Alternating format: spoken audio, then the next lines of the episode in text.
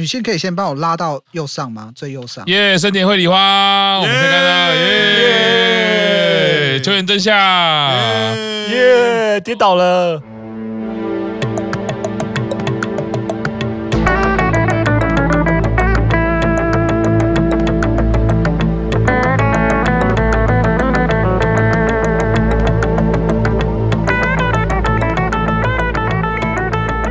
我是萨卡口气就大叔版公司中尬了草莓啊，卡基的是，重点是 Yes Good。我觉得我有看到白石麻衣一直在往前冲，哎，白石应该是现在毕业生里面最稳的，他唯一一个进到蓝圈里面的。对啊，可以帮我拉到最右上吗？这个我一定要讲一下。新垣结衣就是不知道被谁拖累，他去年的位置在这个表格的上面一点点。今年掉了这么多，有没有发现？嗯，他去年是比林奈瑶现在的位置还要高。嗯，人家都说娶妻后生子前嘛，看来这我觉得应该是被拖累了。因为新垣结衣这一年来，我看到他最多的就是那个 Switch 的广告啊。这个也很有趣，因为 Switch 的广告歌是新演员写的，不有趣，不有趣。然后 PlayStation 就找米津玄师来写广告歌，PS 五又买不到。据官网消息，好像快买到了。据消息，据官网消息，日本也快要可以去了。大概是一样的意思吧。整个金行区也是有几个有很大的进步，像天海佑希、户田惠里香、哦，永野芽郁，他们本来就是已经在蓝圈，但是他们还是在蓝圈里面继续有在进步。嗯，今年的这个图如果跟去年比的话，会发现整个蓝圈跟黄圈的位置都往上提。哦，整体的关心度都有变高。哦，应该就是因为疫情吧，大家都在家看艺人。因为我昨天很认真在画图，有几个就是那种位置移动的很大，像是小松菜奈，嗯，刚刚有讲到小松菜奈，嗯、然后池田伊莱莎，还有大家很熟的西野七濑。西野七濑的认知度大概从四十九左右升到了五十六。对，对，他的作品还蛮多的，就是卡巴大刚刚讲的嘛，斋藤飞鸟跟。森田绘里花也都是有很大幅的提升，森田的位置大概在现在阿斗的左下角，整个认知度大概也是加了大概四，就是森林绘里花应该就是往右前进的蛮多的啦，对对，就更多人认识了。对，那斋藤飞鸟是整个往右上，它本来是在现在大夏荣子那个位置左右，它就整个往右上冲了，所以包括认知度跟关注度其实都提升。但是我觉得最可怕的一个就是我们的队长。秋元真夏，他本来的位置往右平移了大概七点五，对，从本来大概三十四左右的认知度升到了百分之四十一点五左右。天哪，到底怎么办到的？靠跌倒吧，靠跌倒算认知。然后这边要讲一个，就是往下看有一元六花，之前唱了《辉夜姬》的主题曲，跟铃木雅之一起唱的嘛。去年的关心度大概有七十。铃木雅之后来就抛弃了一元六花，跑去找铃木爱里合作嘛。好，对，然后一元六花就整个关心度就往下掉了大概百分之六吧。像是高山一实啊，耶，高山一实的认知度，他现在大概是在二十七、二十八左右，可是他去年的认知度才百分之十五，耶，就是要升了将近一倍。最可怕的还是日向版的成员。前进的跨度都非常大，像是齐藤金子，他整个往右上移了，大概是斋藤飞鸟两倍的距离吧。嗯，佐佐木美玲也是往上，他的关心度往上跨了十格，就是从大概百分之七十到了将近百分之八十了。日向坂真的不是只靠着 前辈让位而窜出的，他们真的也是自己本身的，不管是认知度也好，不管是关心度也好，都一直持续的在上升，而且去年到今年上升的幅度其实都还蛮大的。我看到我们家阿美哦，在很高的地方啊，关注度也是很高哦，每次都有看到身穿麻衣，我们的前辈哦，那铃木爱理其实也是还在这一区啦，他虽然说关注度。很高，但是它的这个广度好像还有个努力的空间，非常多偶像了，板道系也好啦，那那个四八系也好，卡帕大，你想讲什么？你不是要帮我拉到哪里去吗？我先帮你拉这个啦，你看松井玲奈，耶耶 耶！不是啊，松井玲奈就很优秀啊，有什么好讲的？就是赞赞赞啊！你看赞，你看我我我知道你主要不是要讲松井玲奈很优秀，戏剧表现也好，然后舞台剧表现也好。个人社群经营的也好，那又是一个仔仔仔仔之光，有什么好挑剔的吗？认识卡帕大之后，有时间我就留意一下林奈的 IG，我也有追踪。然后之前他在那个那一部剧，虽然是很早的剧啊，便利商店那一部剧，尼采老师啊，对，尼采老师，虽然可能是不是台湾的观众比较少看，因为他是深夜剧啊，他深夜深夜剧，哎，我非常喜欢松井林奈，我那部真是大加分哎。那部就是很强，但是很赞啊！觉得他好可爱，佩服哎！就是在板道戏的时候，我那时候感觉就是中规中矩，而且非常有经验，经验丰富，谈吐应对，然后台风。但是在那部剧，就是哇，我想说不行不行，我现在已经这我没有其他的心力再再好好的追松井玲奈，这下去这不得了。蛮喜欢这位成员的，非常建议可以看一下那个玲奈她平常的那个。呃，YouTube 频道，他其实有时候会分享他自己一些宅兴趣，或者说他去舞台剧各地去舞台剧的时候，他会有拍一些类似像 Vlog 之类的影片，我觉得那都还蛮有趣的。好，对，其实林奈他去年，呃，应该去年吧，去年其实他最大的一件事，就是他讲了他得到 COVID nineteen 的那个事情，谈了他那个。得到 COVID-19 的那次影片，其实引起蛮大的回响。就是说，他我记得他那次影片好像破百万的，对，我刚刚查一下，是现在是一百一十九万哦关注度吧。就那个时候，就是连不是他的粉丝人，其实都会提到说，这是在他的所有的频道里面整个数量最大的，因为他其实还讲到哽咽，讲到哭吧。所以其实那天看到他那次影片的时候，其实是非常非常难过，就觉得说，他为什么连不是他的错？的事情，他都要嗯嗯嗯嗯，把它当做是自己的错那种感觉，然后后来就会想到说，他以前在团体里面遇到一些事情，然后就会觉得有点会有点难过啊。然后但其实看那些影片之后，然后看到很多人在下面帮他打气啊，然后留言支持他的时候，你就觉得说，他果然就是一个。你平常多积阴德，多做善事，其实在未来的某些时候是一定会有回报的。不是不报，时候未到，对对对。他当年可能受到一些比较难过的一些事情，但是他其实后来在演艺圈里面发展其实也很好，然后也收获了这么多的人对他的支持。对，那我觉得其实对于他的粉丝来说，对于一个一直支持他的人来说，我其实那个时候当然看到这影片的时候，第一个时间是难过，但后来其实看到那么多人在支持他，没有因为他毕业之后就忘记他，我反而是会觉得说，其实。是真的很心很暖的啊，很开心来了，这什么？孤独的在大海中，他为什么还在榜单上面啊？你知道这五个字看了就刺眼，你知道吗？哎呀，他也卒业了吗？对，他卒业，但他前一阵子又宣布要病休。卒业之后其实有一段活动的时间，但是前一阵子又宣布病休。嗯嗯嗯嗯嗯，但他现在能够上版面，就是他要休息啊。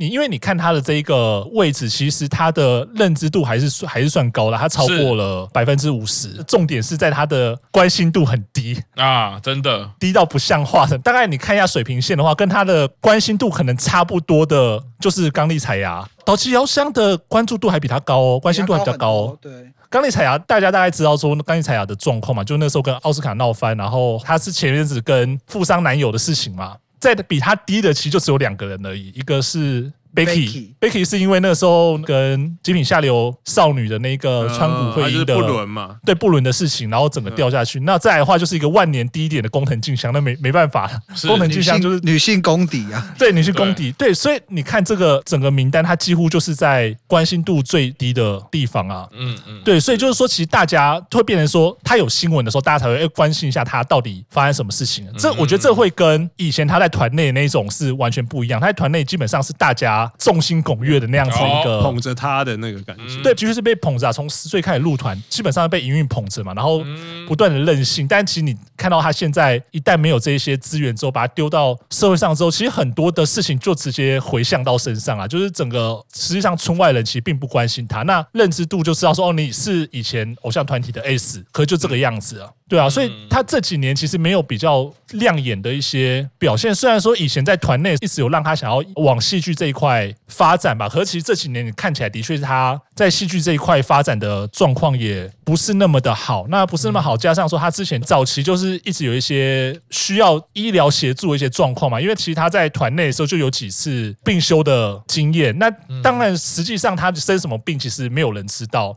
那只是说你看他这样一路过来的状况以及。说他的以前的一些行为，或者说发言，你会觉得说他可能真的很需要比较好一点的，或比较完整的一点医疗协助，让他去摆脱他现在遇到的一些困难呐。但是你也不知道说到底他的经纪人啊，或者说现在在帮他处理演艺事业的人到底是怎么想，或者他自己是怎么想，说他到底还要不要继续发展自己的这个演艺事业啦。所以我觉得其实是蛮，当然以前会很不开心、很不爽，或者说各式各样的一些问题造成的这样的一些偏见。可是你到现在的时候，你反而会觉得说，这个女孩子可能更需要的是一些大人们给她的协助啊，不然的话，她就是永远是这个样。你可能过一阵子好又复出，但复出之后没多久，你又病休又怎么样？你的问题如果没有完全解决的话，其实对于一个还这么年轻一个小孩来说，其实并不是一件好事啊，对啊。所以其实我觉得，反而现在是脱离了那样子的一些情境之后，以前可能在团体里面的时候，你会觉得说很干啊，很怎么样之类。但其实你现在脱离那个环境之后，你会更希望说这个女孩子能够有比较好的一些人去协助她，而不是只是像以前那样子，好像让她予取予求，但是都她真正的问题没有去被解决的话，其实会比较让人担心一点啊。是我们其实算是很中性或者很理性啊，我们。讲到现在都没有讲他的名字，我也我也我也在考虑要不要讲，因为我觉得卡帕最后还蛮真实的，而且还蛮值得关注，有点呼应我们其实一开始哈最早讲到深田恭子的时候，其实就是你作为名人，到底这个名对你来说是完全的好处吗？完全的利益而已吗？那你背负的成本是什么？可能是一般观众看不到的。那因为我自己不是这个团体的粉丝。可是我从卡帕的分享认识卡帕之后啦，那听到了一些这些分享，跟我自己，当然我侧面从他们的作品或者是呃研究，然后最后我有去看一些事件发生时当下的记者会，比较有名的应该是那个记者会嘛，他有有说一些话，然后他那时候的状况，我是。蛮呼应这个卡帕大讲的，就是他的身心状况可能已经失去了一个平衡的状态，或者是失去了他自己能够控制、能够掌握的状态。那再回到前面的是，我觉得这其实就有点像是乃木坂二十九单的时候，为什么我会一直比较在意或者一直在讲的，就是说这么年轻的孩子，你把他丢到这个异能圈上面，他要去扛整个，不管是往内，我们说表演上的一些表演技术。或者往外这些网络乡民的舆论，其实那个身心负荷真的是很难讲的。那再加上，如果我们表面上看说，哦，营运给资源，营运给资源，这个表述听起来好像是超级正面的，对吧？但是事实上，你给了资源之后，你会有相应的付出。所以，当你的身心状态如果没办法去。呃，平衡这个给的资源的时候，其实就跟你吃东西吃太多，你最后会吐嘛。你的身心失调的时候，你就是会生病。任何事情其实都一样，你吃太多，你睡太多，你可能其实都是会生病。所以应该都是要平衡比较好。所以这个可能也会是营运可能在有过去的经验，然后值得好好借鉴的。尤其是日本，老实说，这两年当然撇开就是偶像团体的部分，呃，也有一些艺人有发生一些令人遗憾的事情嘛。同一年，同一年嘛。嗯那这样子遗憾的事情，其实应该都是要好好的思考。其实有点贯穿啦，就是说，在这个疫情当下，其实我们很多身心不平衡的部分，其实被放大。那尤其艺人，在传统的艺能产业是需要给你看到大家认为好的那一面。可是那个所谓的认为好，我们的标签、我们的框架、我们的界限，其实都是一种限制，可能会让领域当中的人，他其实一个不小心就会落入一个需要协助，或者是我们看不见的疾病。更甚至来说，其实我们不要用病来讲好了，一点点不平衡，可能就会让你发生比较遗憾的状况，也是辛苦啦。我觉得都是希望赶快好起来。最后补充一个好，就是是我们一直在讲，就是四六跟四八两个团体的消长，但是其实如果从今天的榜上看起来的话，四六的三个团，他们在整个圈地榜上的位置基本上是没有动的。嗯，可能就位移一点点，一点点。四八系的像是 AKB 啊、SKE、HKT 这几个团，他们的认知度可能没有什么变，但是关心度有显著的上升。哦。四十八真的有很努力在翻身，有很努力在找破口，而且好像也收到了一点点成效。是回应这个玄关大人讲了，就是说，其实说每次看到日经的时候，都会让我想起另外一个角度跟观点，就是我们呃，原我们一年来可能每一年都是这样做乃木版的节目，可能现在开始沾一些 妹团啊、日向版的新闻，然后了解一下。可是觉得在营运的角度也好，或者是在整个艺能的角度来讲。其实整个我觉得操作的观点，可能比较基本的态度是看这张图来操作。也就是说，你真正的敌人可能不是团内，可能也不是偶像，你要争夺的就是市场。你放到这张图来看，你就会知道说，其实消费者的钱会拿去做什么样的事情。那哪一些钱是我要去争争看的？可能是要拓展市场，或者拓展一个品牌，它的第二阶段要做的。当然，它一开始的产品定位跟偶像定位可能是这个样子，可是你要怎么样让市场扩大啊？我们要怎么样往右走？就是这个认知度要提高嘛。那你可能要提供出不同的产产品属性，或者是说，那你要怎么样让你的关心度提高？那你的产品技术质量可能就要提高。这个或许不管是乃木坂、日向坂，或者是呃四八系，他们可能一直在努力的。比如说四八系最近不是就会强调了什么？呃，四八系最难的舞蹈在五十八单嘛，五十八单对，就开始去强调一些技术性的，所以可以秀出哎这些偶像团体他们怎么样在努力的拓展在这个圈地榜上的位置。这边想再补充一点，嗯，也是一样，先拉到最下面的那个圈外那边，女性这边有四个人吧。第一个泽城美雪，那其实应该说泽城美雪跟雨宫天两个人其实都是声优，雨宫天自己还有另外的就是偶像的歌手的身份啊，但我们就是一个一个讲。泽城美雪，其实大家看到他的认知度只有十七点八分，但是关心度有达到九十二点三分。哦，但是为什么关心度会上升？我觉得很大一个原因是因为他去年配了一个非常非常出圈的一个角色，《鬼面之刃》油锅片里面的堕姬。因为透过这个角色，其实我相信很多可能你并不是喜欢声优圈的人。都因为这个角色，至少认识这个名字，然后知道说，哎，泽城美雪其实就是堕姬。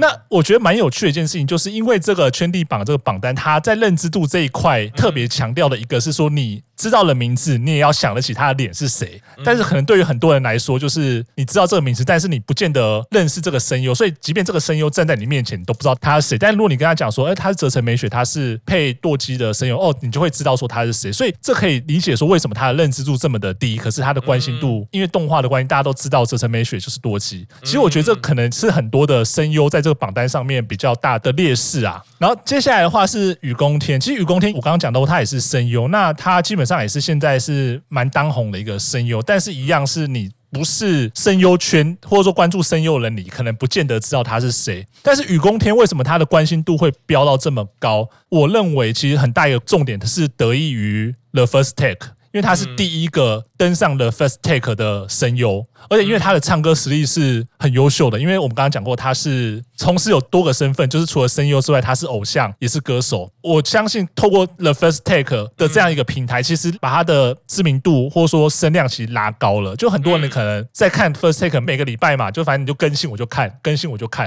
然后就在这边就看到说，哎，有一个叫雨宫天，他是谁我不知道，可是他唱歌好好听哦，所以你就可能跟他的这个人连接起来，而且我。甚至在猜，在问这个榜单的时候，很多人可能到现在可能都不见得知道雨宫天是声优，而会以为他就是一个歌手这样子。哦，所以他的关心度会拉到这么高，我相信就跟去年那个唱猫的那个北村匠海，对，其实北村匠海他去年他的那个认知度拉高，其实有一部分可能也是得益于。这一块啦，不是说完全，但是我觉得是 The First Take 其实对于很多歌手来说是一个很特别的一个平台，然后他们可以直接把你的那个整个关心度拉到非常的高。后面两个其实就是演员了，那个服部素宵，大家看到他的认知度是四点四分，但是关心度是八十七点五分。为什么？因为他其实是一个新人，而且是一个童星。那他去年其实演了一部非常非常重要的作品，叫做《午夜天鹅》。那《五月天鹅》的主演是那个曹简刚，那部作品在日本也是拿了蛮多的奖。那服部素宵他也是凭借他剧剧中的那个角色，那嗯。囊括了很多的那个新人奖，其实他去年的声量其实是大幅的提升。那一样的问题就是，大家知道，哎，有听过这个名字，但是不见得跟这个脸可以对上来。但是你如果讲到说，哎，他是那个《午夜天鹅》里面那个小童星，大家就知道说他是谁。所以导致说他的分布其实就是四点四分跟八十七点五分差距这么大。嗯。最后一个是我自己觉得最迷的一个成员，因为我那时候看到这个名单的时候，我也在想说，嗯，他做了什么事情嘛？然后我也去问了一些在日本的朋友，大家也都是觉得，嗯，没有特别想到说他做了什么事情，但他的关心度拉这么高，而认知度这么低。所以是莫伊卡也是一个演员，那他的可能这几年比较大家有印象的一部作品，是他在石原聪美演的那默默奉献的灰姑娘。对，默默奉献的灰姑娘，他在里面演的是一个石原一直很关心的一个病人，然后最后是因因为被石原感动，然后后来也病治好了之后，加入了那个药剂部的那个女孩子啊。就应该讲到这，应该就有看过人，应该就知道说他是谁了。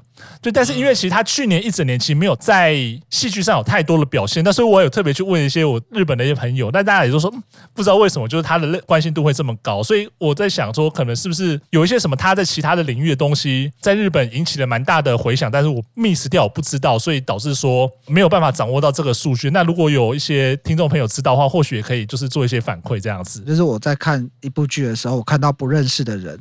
其实我以前不会查，但是现在可能因为就是要帮忙收集资料或什么的，所以我看到这个人好像特别亮眼，不管是长相，不管是演技，只要有特别吸引我注意，我一定那一集结束之后，我一定会马上去查这个人是谁，然后想办法记住他。哦、对，所以有可能是因为这个，或许大部分人是不在意，哎，看完就算了，但是会认真去查他的名字的人，一定都是对他的在戏里面的表现留下印象。因为我也是看了那一部之后，我才去查这一个演员，不然我其实原本也不认识他。但是说真的，我不觉得说大家看完戏之后会认真的去查里面每一个不认识的演员叫什么名字。对，所谓的认知度到底是什么？他有提供问卷吗？呃，他没有提供问卷，他有提供算法。认知度有分三个啦，就是知道名字也知道脸。第二个是知道名字，但是想不起来他长什么样子。第三个是不知道。关心度是以刚刚那一个认知度为基底，认识他的人，如果他有消息，他有作品，会非常想看，我想看跟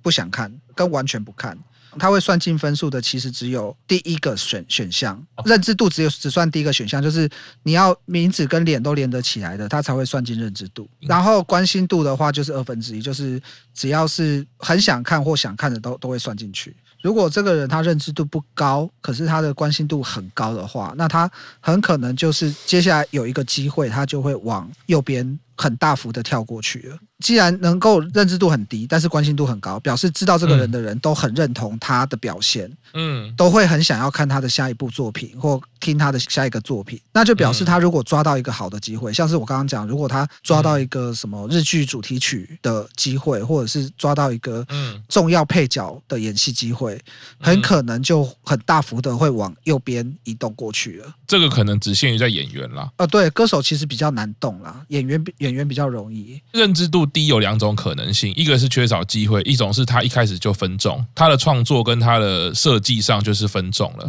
所以如果是分众的设计，他认知度低是很难拓展的。不管是歌手或者是偶像，就是做重金属的，给我再好的机会，我就做重金属的，不喜欢听就是不喜欢听。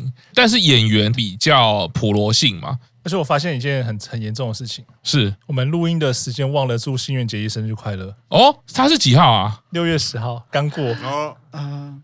新垣结衣生日快乐啊！叫新演员唱给他听啊！你就唱生日快乐给他听啊！做一首歌给他听啊！不要这么现实嘛！我没有，我们是很务实，对不对？人家是有老公的人了，当然是叫老公唱给他听啊！啊，是是是是，哎，不对，是十一号哦。哦，是十一号，新垣结衣生日快乐！新垣结衣生日快乐！新垣结衣生日快乐！耶！是的，好，那我们今天啊，看到二零二二的日经圈地榜啊，在疫情之下呢，当然有一些不一样的移动。当然，去年跟今年我的心情就很不一样啊。我 一位主推已经消失在这个圈地榜上了，哎，有一位主推呢，有这个长足的进步，让大家就是更关注他了，也是蛮开心的。也认识了，真的认识了一位日向版的成员，而且真的是还蛮受他牵引的。每年在看这个圈地榜的时候，就觉得啊，生命流逝的好快哦，自己又老了一岁。今天也是非常开心啊，请到两位主力球员哦，让我们节目制作非常轻松啊。丢了几张图，球就给玄关大人加上卡爬大人哦。另外，也就是我们的在关西陪伴我们的优喜大人，今天很开心啊，让你这个跟我们一起录音啊。呃，我们二零二二日经圈地榜的介绍就到这边啦，明年见啦！啊，对对对对，这个就是明年见啦。很显然可以看到，我们并没有因为天挑五轮呢产生任何情感上的裂缝、猜忌。我们其实全部都节目效果，大家感情还是非常好的。我们没这么好的球员，我每一集都球给你打。没错。好了，那我们这个日经二零二二就到这边，谢谢大家收听啦，好，拜拜。拜拜。